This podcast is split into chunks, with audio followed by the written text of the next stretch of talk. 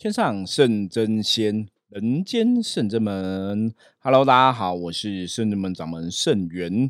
今天我们通灵人看世界，哈，一样哈，跟大家来聊聊关于灵修的种种问题，哈。嗯，也希望大家可以在修行的道路上面来讲，哈，可以走得越来越好。因为在聊灵修的问题，也是希望说给大家一些基本的认识跟建议，哈。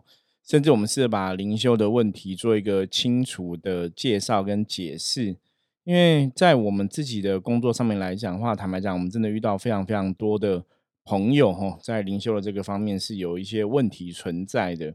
那灵修这个事情啊，在台湾以台湾的信仰来讲的话，哈，一般则就是民间的部分，大家从事这个灵性修行的哦事情。嗯灵修这个事情，其实哈，我们之前也聊到说。现在因为台湾的民间的哈，一般的宗教信仰，或是我们说比较偏向像佛教啊，应该讲说比较偏向道教这种信仰。因为民间信仰来讲哈，其实台湾本身的文化哈，大家如果真的去了解的话，大多数的信仰都属于民间信仰的一环。你如果真的是道教传承的信仰，理论上来讲，应该比较像是哦天师派，有没有张天师这样子正统的道教的一个系统哈。或是全真教派哈，它可能比较像是比较正统的道教这种系统。可是现在慢慢的哈，当然民间信仰的哈关系发展之后，其实民间信仰融合入道教，是道教融合入民间信仰哈，所以很多东西都都会，你会觉得它，哎，这个讲的好像是民间信仰，可是又好像是道教的东西；这个讲的是道教，好像是民间信仰东西哈。所以基本上现在整个大环境，我们如果不特别去做这么细，或是这么。严格的学术上的一个分类的话，在台湾的朋友哈，现在如果大多数你在从事修行的，大多数真的都是偏向是灵性哈，我们讲灵修的朋友是比较居多的。那早期的一般的宫庙啊、神坛啊，哈，就会比较是机身的文化哈，降价哈，机身神明降价这样子，呃，降价可能有的时候就拿针毛穿过脸颊哈，穿过身体等等的。以前因为机身降价，为了展示神威嘛，哈，甚至拿超五宝的一个行为，哈，来展示神威。那后来这些东西慢慢慢慢都转变成灵修，哈，都转到灵修这个系统。我早求认识这个女的，哈，师姑，哈，或者女的公主，哈，女的师姐。那他们家可能早期是，哈，五府千岁，哈，千岁爷的系统。所以千岁爷的降价就是机身的体。体系嘛，那他就降价之后就会超五宝哈，就因为拿呃鲨鱼剑啊，或者什么刺球啊哈，就会去把自己的身体打到流血这样子哦，来展示神威。那后来因为随着民间吼的信仰这种灵修的嗯状况发展哈越来越多。所以他们慢慢也转入灵修的系统哈，因为灵修系统直走的是跟我们的灵性觉醒直接跟神佛有一个相应的状况，所以他就不用再去超五宝，把自己弄得浑身是伤这样子哦。那当然超五宝的这个系统，或者我们讲寄生这样的系统，有它的一个道理哈。那个在以前的传统的信仰发展中，有它一个你很没办法抹灭的一个痕迹存在哈。它的确是有它的一个道理哈。可是现在走到灵修系统，当然是不一样的系统，不一样的做法。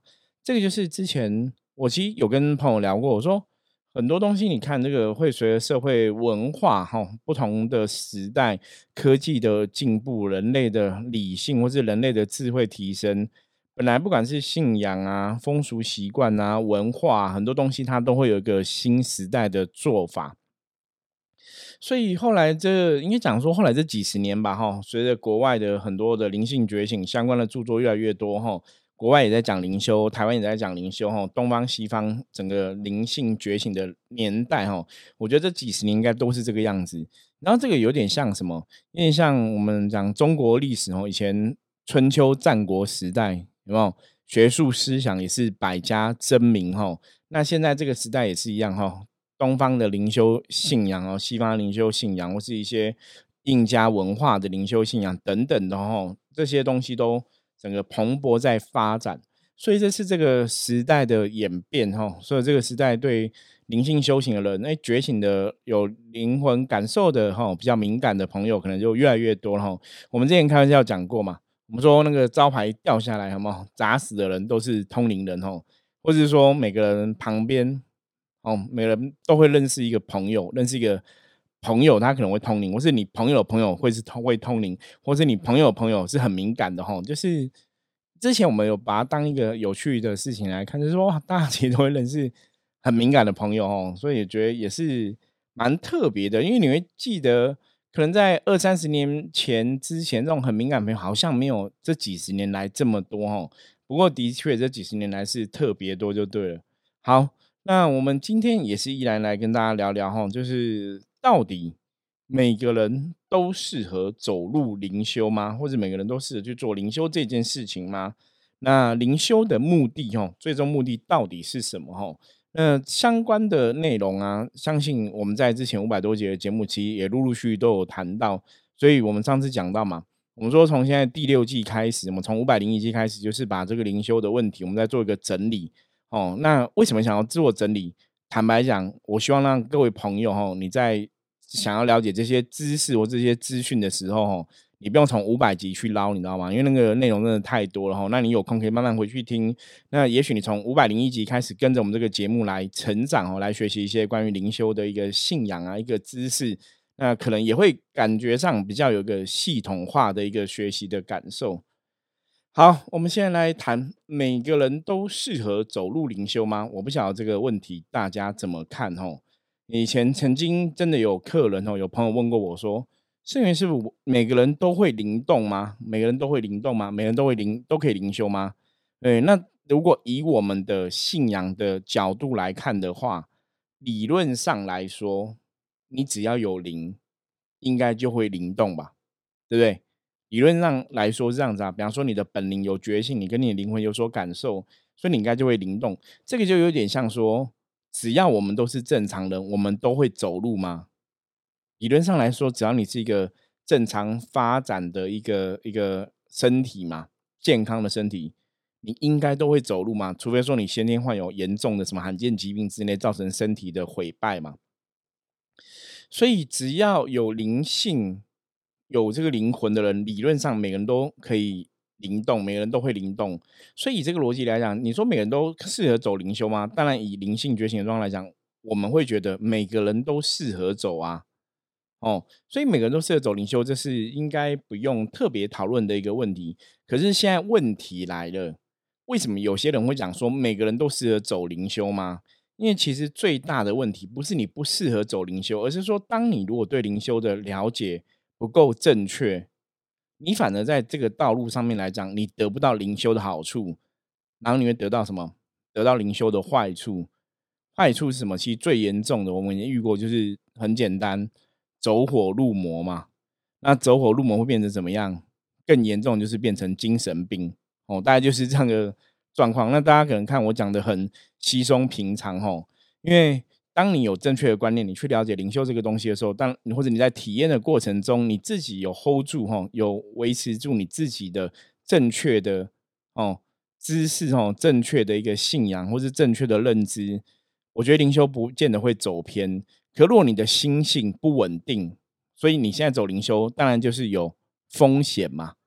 这个这个我可以举个例子哦，比方说今天哦，我我我们举例，就是每个人都适合开车吗？理论上来讲，应该是你有驾照，然后你会开车，应该都适合开车吧，对不对？可是问题来了，如果是一个喝醉酒的人适合开车吗？大家这应该不用讨论嘛。喝醉酒的人状况是不好，开车当然是不适合的吧？哦，所以这个前提是每个人都适合走灵修。可是如果你现在身心灵状况是有很大的问题的，或是你的一个观念是有很大错误的，你走灵修反而怎样？很危险。就像你今天喝醉酒，你去开车反而很危险。大家了解这意思吗？那什么叫灵修的喝醉酒？灵修喝醉酒在讲什么？在讲说你在这个灵修的过程中，也许你的心性。不够正确哈，当你不够正确的时候，所以当你在你有一个错误的观念、错误的想法，甚至你误解灵修这一件事情了，那你去走灵修就会很危险哦。通常常见的啊，我们以前早期遇过的经验，我自己真实哈，在一些跟一些朋友一起从事灵修这个事情中遇过经验是这样子哦。我我先讲，以前我刚开始深圳门刚开始营业，就是正式这样子成成立象棋占卜的一个工作室的时候，我那时候就认识一些其他门派的老师哦。你知道，修行这个世界真的是八万四千法门嘛，就是每个每个有很多宗派，很多不同的信仰。那这个门派老师他们是专攻在风水的这一块哈，风水看雨这一块。那当然，我觉得你会成为一个宗派，必然也是有你厉害的地方嘛哈。所以一直以来，我对很多的信仰是别人厉害的地方，我们基本上都是采取一种就是尊重。那当然，在修行的角度来讲，我们算是同道中人嘛，大家都是在这个修行的道路上面认真努力在奋斗。所以很多时候你在修行的观点上面来讲，当然可以彼此分享嘛，彼此去讨论。像我之前认识一个哦女巫哈，这个就是西方的女巫系统的一个老师，那我也是会跟他聊聊关于东方的系统对这个灵性啊或是能量的看法是怎么样，我们也会彼此分享哦。所以我觉得同道中人可以去论道啊，谈道，其实有时候也是很开心哦，因为大家有一个共同的一个信仰或是雷同的信仰，那你可以慢慢去在这个哈讨论中去了解更多更多的一个道理。那我那时候认识这个风水哈，这个比较不一样风水流派的这个老师，他们在知道我，他们因为以前一开始我其实都是在做象棋占卜，我是那时候第一年哈，刚好第一年快满满周年哈，就是我们快满第一年的时候，然后有学生他就是去这个公园啊，然后打坐就是会灵动嘛哈，他就说：“哎，师傅，我在动的时候手变一个很大鸟啊什么。”他们那时候不晓得什么。比方说自发动工，然后这种东西都不是很了解。我说这个是灵动，你可能是哈本灵，比方说凤出来了怎么样，所以你觉得很像一只很大的鸟，那就来聊这个东西。所以后来我慢慢就有在指导大家怎么灵动啊、灵修这一件事情。那这个风水流派老师就听到这个东西，他就跟我讲说：“哎，你这个算是走灵山的。”所以你知道吗？我是到这个时候其实才去了解什么叫做走灵山，因为我以前曾经不曾听过这个名词，因为你。在其中嘛，你说我虽然这样以前早期跟着哦修行的一个庙宇这样到处拜拜，其实也没有听过这个名词嘛。我们自己也没有特别这样讲，自己自己只觉得我在做一个修行的事情而已吼，然后会灵动吼，会训体。可是你也没有去跟自己讲说这个就是走灵山。那时候我因为我那时候只有接触这个庙，所以我也没有听别人怎么去定义这个东西。所以到后来人家讲说啊，你这个就是走灵山的，我就听嘛。因为我的态度通常都是你不了解的话，就先听别人怎么讲。那别人讲之后，当然我们可以去从文思修嘛，上次我们讲过嘛，听闻思考修正嘛，哈，去调整自己的状况。所以那个朋友就听我讲的时候，他说：“哎，他就说走灵山不好，你要很注意。”他就这样告诫我。那我就觉得，哎，为什么会不好？为什么你会有这种看法？然后他就跟我讲说：“因为啊，你们这种走灵山灵修的人啊，很多都怎样，到头来都走火入魔，哈，都变成神经病。”他是讲很认真的，那因为他也是一个老师，你知道吗？所以我对他讲话就会很认真看待，就是你也会想去知道说什么别人会这样看待。我说他这样讲东西，我我觉得那个应该不是为了要恐吓我，故意这样讲，因为你讲这个东西恐吓我，基本上对你没有任何好处啊，哈，就是因为我可能也不会成为你的教派，而且你也没有想要把我吸收成为你你的信徒那种感觉嘛，所以你怎么会这样讲？那我后来就去了解，因为最主要是很多人在这个灵性觉醒的过程中，或是说你对灵修这个哦灵感力哈，我们讲灵通力哈增加过程中，你可能会偏掉，会觉得自己，因为我后来我我其实发现大多数的修行人哈，这个以后我们可以陆陆续来讲，大多数有个修行人通常会有个问题叫自傲哦。就会觉得自己都很厉害。我觉得大多数的修行人很常会有这样的问题，所以你要去磨练这个东西。那为什么大多数修行人会觉得自己很厉害，会有这种自傲的一个特质？因为以灵性来讲的话，通常这些人以前都怎样？他也许都在天人界待过，或是在神明的世界待过。所以当他们在看人类的时候，我觉得人类是比较低下的。所以如果你这个习气呀没有改变的话，基本上来讲哦，你就会容易陷入自傲。这个是什么意思？你知道吗？比方说，我讲最简单，你如果在人类世界，你都是那种含金汤匙出生，对不对？或是富二代，你真的在看一般老百姓，你都觉得一般老百姓懂得没有你懂得多，走过的路没有你吃过的米多，你了解吗？其实这个这个就是人性哦。我常常讲，我常常说，在人类世界，你真的要去了解人类世界，其实要把人看得懂或者看得理解哈。通常真的在上流社会久的人哦，他会觉得一般人就是你的智慧、你的眼界哦，最重要眼界绝对不如他哈，因为你看的的确没有他看的多啦。有些时候的确这个东西没有对错哈，所以一样嘛。以灵性觉醒人，有些灵性可能在以前的世界是比较高的，他现在投来当人，他如果抱着说以前灵性看法，他们都会陷入一种自傲的状况。那自傲这个当然是一种负能量哈，也不是一个好的一个正向能量。所以你如果在从事修行的过程中，就会很容易怎样？你会偏差掉，你知道吗？你就会偏掉哈。那还有一种就是。如果你对灵修没有正确了解，你你可能以为说灵修可以开启我的神通能力哦，因为的确有些人他们从事灵修，他们会想说，我就是想要有神通嘛。所以我以前遇过朋友，大多数出问题的吼都是这个样子，就是他们想要有神通，所以你在这个过程中可能就会感遭到不好的哦外灵来靠近，不好的鬼神来靠近，所以你就会偏掉吼，就到最后你就是。真正的神通跟鬼的神通跟幻觉，你其实分不清楚了，所以你就越走越偏哦，就会真的是走火入魔，甚至就变成精神病、精神异常这样子。所以当那个风水的老师告诫我说：“哎，你这样子其实是不好的，你这样子走灵山很危险哦，你自己要小心。”我后来了解他的背后担心是这样嘛，那我就跟他讲，我说坦白讲，因为那时候他跟我在聊这个这个东西的时候，我那时候。接触灵山的修行大概快十哎十一二年的时间，我说我走了十几年，其实我好像也没有偏掉，就是我没有真的走火入魔过吼。那不是说我特别厉害，而是说对这种东西，我觉得一直以来我都是比较理性的，我会比较理智去看待全部的事情。比方说，我今天突然灵动了，我今天气动了，我今天有这个感应。我会我会去找出一个答案，为什么我会有感应？为什么我会有个他心通的感觉？为什么心里会知道答案？你为什么有这个感应力出现？然后神明来是怎么一回事？我会想要去得到这个正确的答案，或是科学上可以解读的逻辑。可是我很清楚，比方说，我今天在接神的时候，我今天可能感应到神，或者甚至说我这个我们的灵性的频率调到跟神明一样，你可能可以成为神明的机身哦，灵机的这个角色可以变成为神明的一个。呃，翻译的角色，神明的代言人，那我们可以跟神明相通。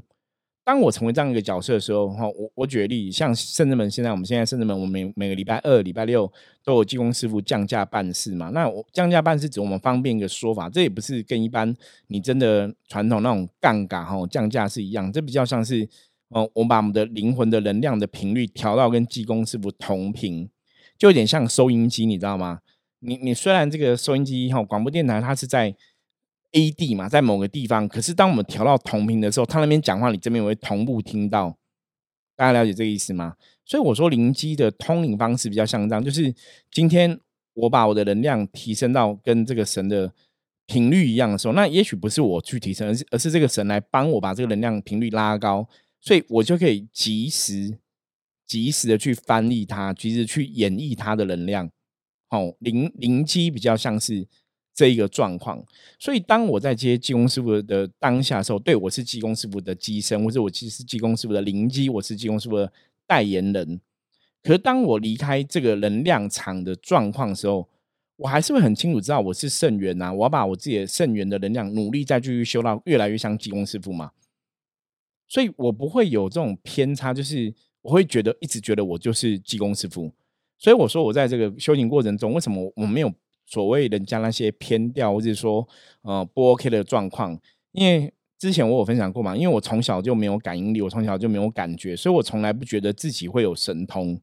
那我也不渴望有神通，因为在我接触修行的过程中，其实我看过有神通的朋友，或是从小就有灵通的朋友，真的，我我觉得我很幸运，是我以前看他们有神通的灵通，没有一个是因为有这样的能力而特别的开心。他们很多反而是因为有这样的能力，怎样反而失去了很多的自由。你了解有这个意思吗？什么叫失去很多的自由？你是说，哎，师傅大家都喜欢有这个能力嘛？他们有能力应该觉得很爽啊，觉得自己很厉害啊，为什么会不开心？我就跟大家讲过嘛，我说我们过年的时候，你可以跟你家人出国玩，你们出去国外跨年，你可以出去玩。就过年的时候，这些在公庙负责的人，就像我现在在公庙帮忙的人，你知道怎样吗？我们都在庙里面呢，那你你中秋节跟别人在烤肉玩的时候，他们在干嘛？拜拜，还是在庙里面忙嘛？所以那个生活跟一般人不一样。所以如果他是很小就会有通灵能力的，其他生活是大多数都是比较封闭的，你知道吗？就他不会交太多朋友，因为他的生活圈就是庙庙这些人。所以讲讲现实的哦，你可能感情的领域，你感情认识的人也是庙这些人，就是因为他有办法跟你一起生活嘛。所以他们有的人生其实是哦，你你那个真的，我以前认识的通灵人啊，我真的没有觉得一个是很都每个人很开心，因为有时候他们一开始灵性刚觉醒，不了解是或者说没有接触修行的时候，最常有的状况是怎样？一天到晚被卡，你知道吗？因为不懂嘛，哦，那当然每个人通灵的状况不太一样哈，这个之之后我们我把它写下来哈，我们之后再来讨论哦。因为有一半哈，之前我们讲说有一半是先天通灵哈，就从小就灵感很强，这是先天哈。那有一半是因为可能重病，然后生重病或出现重大意外哈，脑袋被撞到，然后就突然哈。可以通灵哈，或是有一半是怎样卡到卡音久了哈，灵魂变比较敏感哦，而通灵哦。那后面的这种生重病啊，卡音久而通灵的啊，后来我真的接触之后发现，哎，还蛮多的，还蛮多的哦。很多你如果说像我，我们真的透过修行、透过打坐、透过练功，然后变成哦提升自己的灵感这种人，坦白讲。占的比例是偏少的，所以包括很多时候我都说，有些人都说，他周遭有一些哈很灵灵异体质的朋友，其实我们遇过很多都是因为他们是卡音卡久了之后变比较敏感，所以可以变成灵异体质哈。那卡因卡久的，你如果没有个正确信仰去提升你的能量哈。基本上来讲，你的状况也不会很好哈，就很多事情都不会很顺。所以为什么很多人后来都会讲说，修行会有很多考验呐，然后东考西考，南考北考，然后考到东倒西歪，然后考到什么诸事不顺哦。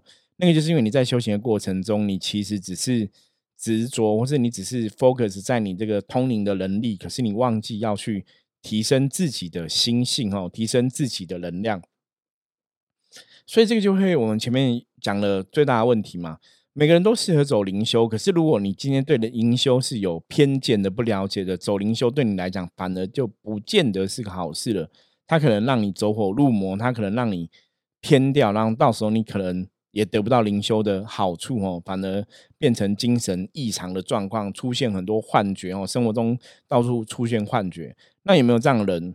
哦，大家可能平常很少遇到这样的人，因为像我们是在这个行业上，在身心灵这个产业上工作的人嘛，所以我们的确遇过很多客人是这样子。你知道，有些客人是被幻觉困扰，其实很可怜。那个那个真的有的已经介于。精神病患的临界哦，就边缘了。那有的他已经现在就是精神病患了，可能住常常常家人把他送到医院啊，常常家人把他送到疗养院去生活，因为家人没办法去应付他们的一些异常的一个状况。我我之前认识一个朋友哈，那个朋友是你如果当然从现在的角度来讲，我们现在。因为接触了很多很多类似的客人，我们现在对人的心理、心理的一些疾病哦，或是心理的一些匮乏比较了解、比较理解哈。我常常讲，有些朋友，如果你从小真的在家庭是失去父母的关爱呀，哈，父母给的爱不够多，或是你自己内心是有所匮乏跟缺乏的，那他们可能就会造成说，在在跟同学啊、朋友相处的过程中，也会比较容易内向。那你在读书的过程中，可能就会比较怎样？比跟朋友相处、同学相处，可能状况也没有很好吼，所以他们其实成长过程，有的真的就是没办法交很多好朋友。那我就认识这样一个朋友，那这个朋友其实他就是当他接触修行之后，知道自己每个人都有灵魂觉醒，每个人都有灵性。其实就他的角度来讲，他会觉得说：，哎，我我可能在人生过程中，我我很多事情都做不好，那我没有朋友，我我我很多事情我也不知道，我没有什么特别的专长或特殊的专长。就是你找不到一个认同自己的点哦，找不到自己到底什么事情可以做好。可是当天你你认知到说，哎，其实每个人都有灵性，每个灵性都可以修行。也许我们修行之后可以感应力增加，我们可以成为一个与众不同的存在的时候，反正你在这个上面，有些人就会特别在上面，因为可以找到认同自己的一个状况，所以就会比较执着在灵修的这件事情哦。那那时候他就想要走灵修。那其实我后来了解他背后的意思，其实他是很多朋友就像他一样，就是因为他们。人生是比较弱势的，人生是比较没有被支持跟肯定的，所以当他们知道说我有灵性，我如果觉醒的话，我可能有灵通力哈，我可能有灵魂感受力、觉受力，我跟神明有相接，那我就会成为一个特别的存在。那也许大家就会喜欢我，大家会想要靠近我，想要依附我，所以他们就特别会想要有神通，你知道吗？甚至我就直接问过，因为我我说我以前在做灵性修，呃，接触研究的过程当中，其实我都会直接问别人说，为什么你想要这样子？为什么你这样？我都会很直白问，所以我就说，为什么你会想要有神通？他就跟我讲说，师傅，我觉得啊，如果我今天有神通，我应该就可以帮助很多人哈。大大。大大多数人都会这样讲哈，我就可以真的帮助很多人呐，我觉得这也很好。那也许就会有很多人喜欢我啊，我就有很多朋友啊，那我觉得这也很好哈。就是你都会这样子去自我催眠自己。我说，可是灵修不是为了神通啊。我说，灵性修行最重要是要让自己的灵性自在。我们之前在讲本灵自在嘛。我说，灵修是想要让自己的灵魂灵性是自在的，因为身心灵的能量会互相影响。所以，当你的灵性自在的时候，你的身跟心也会跟着自在，所以你的能量就会圆满。那当你能量是圆满的时候，自然呢，你就会有好的运势，很多事情就会往正面角度走。所以，灵修对我来讲，应该是这样，它是让你灵性是自在的，你不要压抑自己的内心，你可以顺着自己的心，正去做自己想做的事情。那现在我们常常白话讲，我说这是什么？金庸师傅教过我们大家嘛？这叫开心。哦，所以我们以前讲说神仙都什么逍遥又自在，有没有？神仙的生活就是逍遥又自在，其实那就是因为你都顺着自己的心走，所以你是开心的。你是开心之后，你自然就充满很多正能量，就有正能量结果嘛。可是你看这些朋友，他们是因为是从小成长过程中可能有所匮乏，所以他反而希望在灵修上面被人家肯定。你你这个念头想法，也许就不是一个正确的事情。所以当然，你你一直想渴求神通、渴望神通，到最后你都怎样？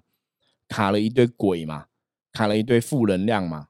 哦，那当然，这个修行的最后下场哈，你接触灵修，反而就会让你变成容易走火入魔的一件事情。那当然，灵修对这些人来讲，未必是一个好事情，你知道吗？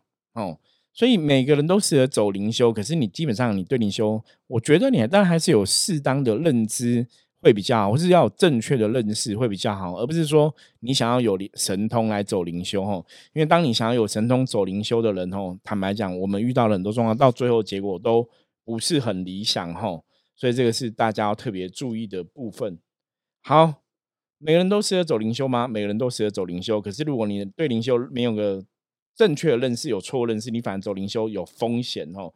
那到底灵修是为了什么呢？